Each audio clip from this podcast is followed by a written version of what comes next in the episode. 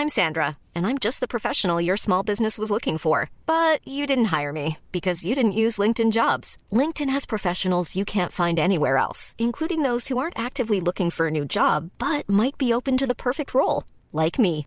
In a given month, over 70% of LinkedIn users don't visit other leading job sites. So if you're not looking on LinkedIn, you'll miss out on great candidates like Sandra. Start hiring professionals like a professional. Post your free job on linkedin.com/people today.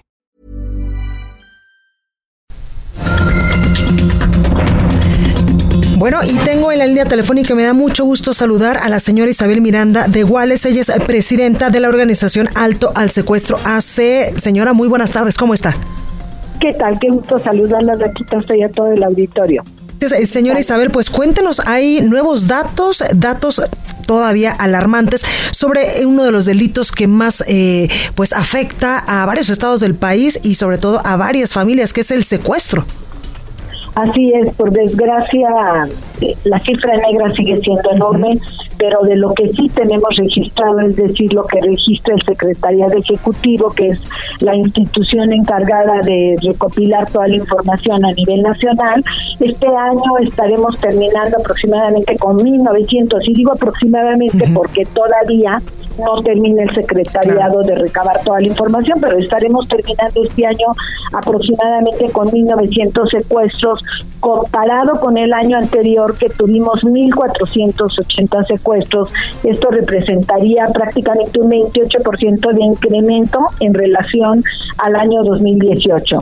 Y bueno, este digamos que este es un, un año alto en secuestros, cerramos un año alto no tan alto como el 2013, que tuvimos 2.575 secuestros en la, en la administración del presidente Peña Nieto y, dos, y en el 2014 tuvimos 2.395. El más bajo que tuvo el entonces presidente Peña Nieto fue de 1.709, que fue en el año 2017, donde ya la inercia tenía la baja. Pero hoy, por desgracia, pues sí este, tenemos un incremento importante. Y hay incrementos importantes también, eh, señora, en varios estados del país. Por ejemplo, en Chihuahua, el 70.83% de incremento de este eh, delito con respecto al mismo periodo del 2018. Sí, bueno, en Chihuahua tenemos un problema que sé que a veces el gobernador no le encanta, pero pues indudablemente no siempre se registran eh, eh, todos los delitos de secuestro, no quedan registrados todos en el en, la fiscalía. Y eso nos enteramos por los propios medios de comunicación.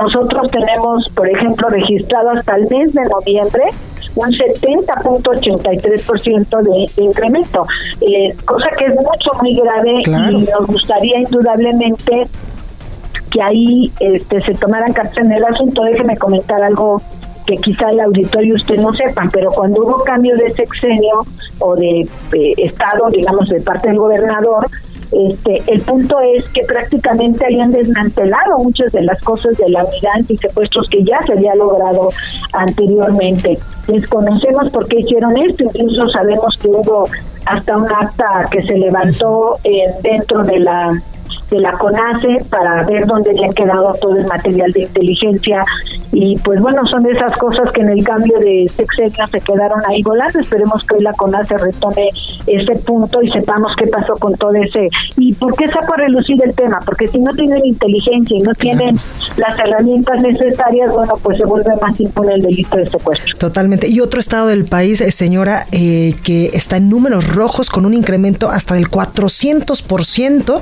es Baja California Sur. Sí, pero este Baja California Sur realmente no es tan peligroso el tema de secuestro, es más bien el tema de extorsión. Lo que sí es muy muy peligroso es Veracruz. Veracruz es uno de los estados súper alarmantes en el tema del delito de secuestro. Eh, otro indudablemente también que había subido muchísimo es en la Ciudad de México, el propio Estado de México. Digamos que son los estados con mayor este, preocupación. Casi toda la zona centro. Aquí de, hablamos de un 400% en Baja California, bueno, porque no había y ahora hay un secuestro, hay dos secuestros. Eh, pero si usted se va a Veracruz, es, es espantosa la cantidad de secuestros que hay. Es, es de los estados con mayor cantidad de delitos de secuestro, es decir, los demás personas han sido secuestrados. Se lleva el número uno tanto por cada 100 mil habitantes como por la cantidad de personas que son secuestradas. Entonces yo creo que donde debemos de poner la luz indudablemente es en Veracruz. Claro, en contraste, señora, también hay estados de la República donde sus estrategias han logrado disminuir este lamentable delito. Así es, así es, uno de ellos que me parece de verdad bueno, eh, digo bueno en el sentido de que ha disminuido es Tamaulipas. Tamaulipas, pese a la violencia tan fuerte que que hay, Tamaulipas ha ido a la baja el delito de secuestro. Eh, me parece que eso es, ahí es donde se ve que verdaderamente hay una estrategia y hay unidad antisecuestros. Eso fue de las cosas que cuando entró el nuevo gobernador, pues trató de poner mayor énfasis en la web y los resultados son que han disminuido en Tamaulipas. También tenemos estados con cero secuestros, afortunadamente. Por ejemplo, tenemos Yucatán, que Yucatán no tiene secuestros, Campeche, que también prácticamente está libre de secuestros, Querétaro, que también tiene muy pocos eh, delitos de secuestro. Este, en fin, creo que hay estados donde todavía se mantienen este, libres de este delito. Oiga, eh, señora, también quiero preguntarle la estrategia federal del gobierno federal del presidente Andrés Manuel López Obrador en cuanto al tema de erradicar o disminuir el secuestro en todo el país. ¿Está funcionando? ¿Es la adecuada o hay que hacerle alguna modificación? Mire, aquí hay dos temas. Uno es que al ser una ley general tienen competencia municipios, estados y federación. Nosotros hemos venido diciendo, no de este año, de muchos años atrás, que hay muchos gobernadores que no hacen su trabajo, como el que acabo de dar, el ejemplo de Veracruz, y hay otros más, en los que los gobernadores son omisos, no les gusta invertir en sus unidades, y entonces no le podemos echar toda la carga al, a la federación. Déjenme decirle que en este caso la CONACE este, que está, eh, cuyo titular es el maestro Víctor Hugo. Eh, me parece que está haciendo buen trabajo en el sentido de que tiene el conocimiento, pero creo que le deben de destinar también más recursos para que pueda ser más efectivo en poder coordinar a nivel nacional todas las webs. Pero creo que la federación por lo menos mantuvo la web y eso es muy buena noticia.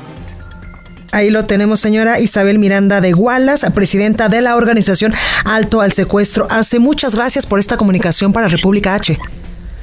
Gracias, muy amable.